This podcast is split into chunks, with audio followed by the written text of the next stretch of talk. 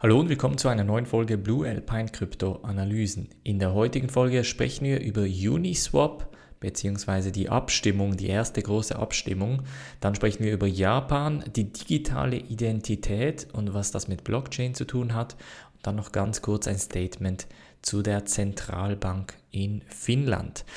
Ähm, bevor wir aber loslegen, Leute, nicht vergessen, morgen Abend 19 Uhr ist wieder Livestream-Zeit. NEM oder XEM hat sich durchgesetzt. Das heißt, ich werde jetzt NEM analysieren. Morgen Abend 19 Uhr.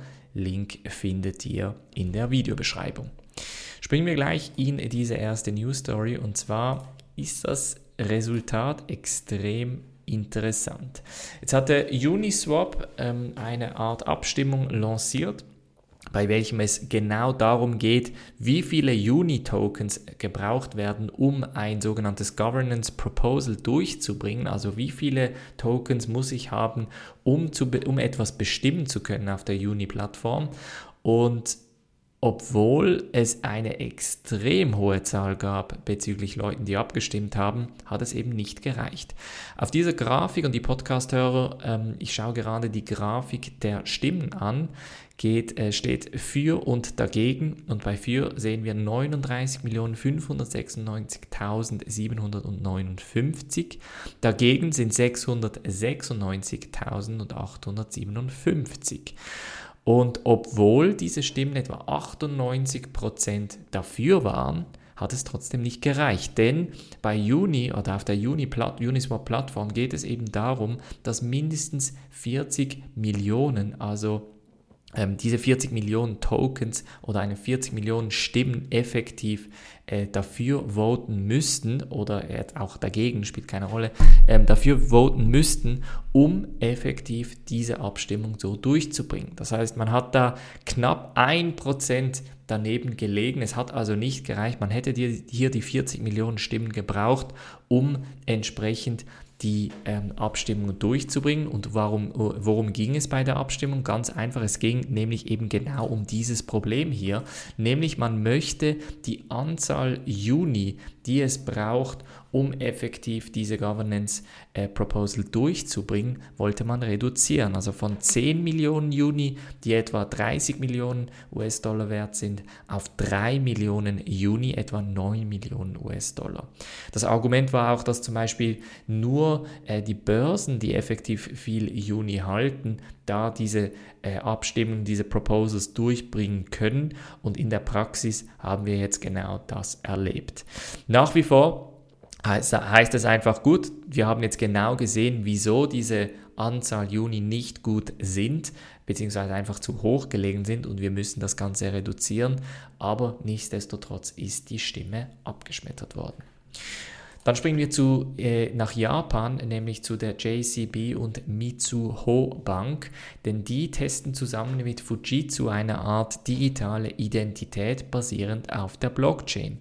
Ziel davon ist, dass äh, etwa 100 Mitarbeiter von der Fujitsu-Gruppe ähm, ihre Daten wie äh, die, die, Adresse, die, die, die Position in der Firma etc. preisgeben und dass das grundsätzlich ähm, äh, gespeichert wird auf der Blockchain und so unter Umständen, falls genutzt, äh, gebraucht wird, effektiv auch unter den Firmen getauscht wird.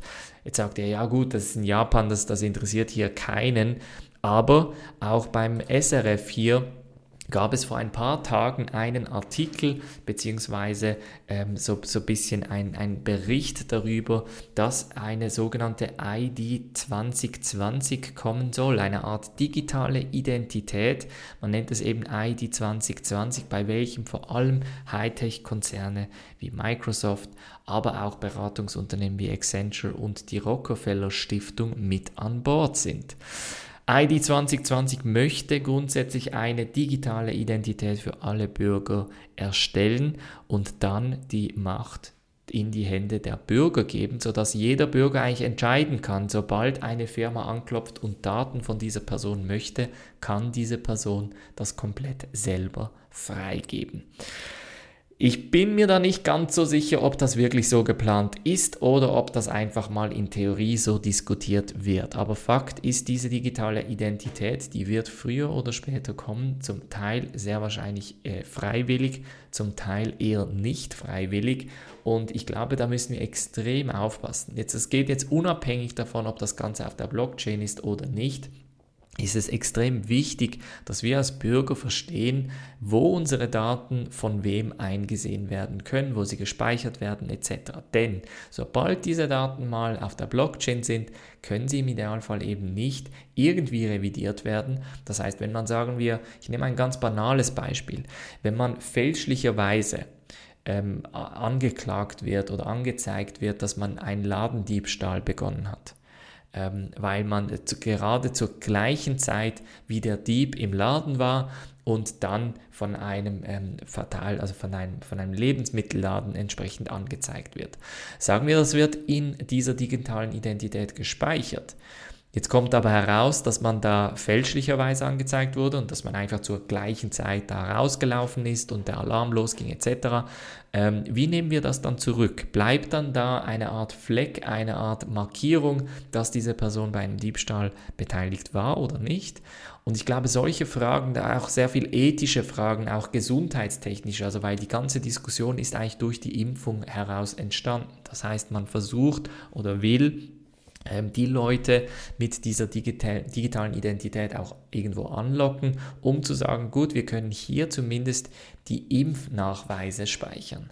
Wie gesagt, ich bin kein Fan davon. Ich glaube, das ist eine sehr, sehr heikle Geschichte und ich glaube nicht, dass das ein Thema ist, das wir so schnell, schnell durchbringen sollten, sondern dass wir uns als Bürger wirklich im Detail damit befassen müssen, auch im Angesicht der Privatsphäre, im Angesicht der Diskussion, wer hat Einsicht auf wessen Daten zu welcher Zeit. Und dann noch ein Thema bzw. ein kurzer Sprung nach Finnland, denn in Finnland wird auch über die, eine digitale Währung oder digitale Zentralbankwährung gesprochen. Auch da hat ähm, der, der ich glaube, es war der Chef der Nationalbank, nein, nicht der Nationalbank, ähm, sondern es war Herr Rehn und der hat nämlich gesagt, dass es ihm, ähm, es, Entschuldigung, der Gouverneur der Zentralbank Finnland, so ist es richtig, Olli Rehn, er hat nämlich so ein bisschen ein Statement davon gegeben, von sich gegeben, dass es wichtig sei, dass der digitale Euro eben kein Ersatz für Bargeld sei. Diesen Satz haben wir schon mal gehört, Leute. Das heißt, diese Messages, diese Statements, diese Aussagen, die werden jetzt von jedem europäischen Staat eins zu eins so wiedergegeben. Also also es ist extrem interessant, was passiert, Leute. Auf der einen Seite habe ich Anfang Jahr bereits angekündigt, wir werden mehr digitale Zentralbankwährungen sehen.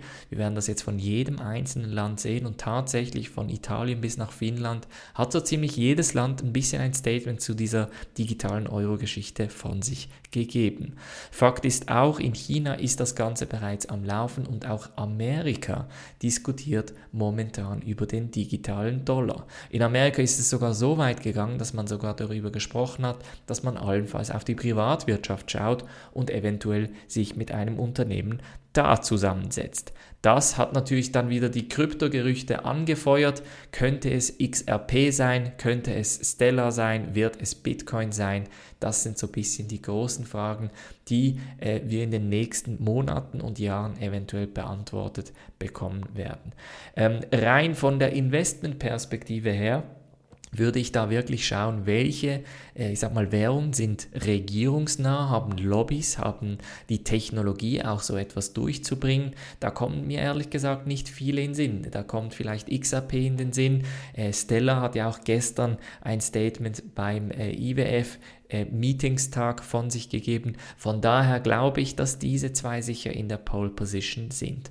Bitcoin ist natürlich da wieder, und da komme ich zum, zum Video von gestern, eine Art Ausstiegsmöglichkeit. Das digitale Gold, das man halten kann, wenn die Wirtschaft den Bach runtergeht, äh, das sollte eigentlich in der gleichen Kategorie wie Gold gehalten werden. Also von daher könnte man sagen, Bitcoin, XRP, Stellar Lumens vielleicht und Ethereum für die Technologie. Das wäre zum Beispiel ein Portfolio, das man so zusammenstellen könnte, wenn man daran glaubt, dass der digitale Dollar eben auf diesen Währungen entsprechend aufbauen könnte. Das war's von der heutigen Folge. Gebt mir wie immer einen Daumen hoch, abonniert den YouTube-Kanal, abonniert den Podcast und abonniert den Newsletter, denn da kommen immer wieder wichtige Informationen zu der Analyse, die ich ja auch morgen über NEM machen werde. Da kommt sicher noch ein Addendum äh, am Sonntag dann entsprechend raus. Wir sehen uns ansonsten morgen oder morgen Abend wieder. Macht's gut und bis dann.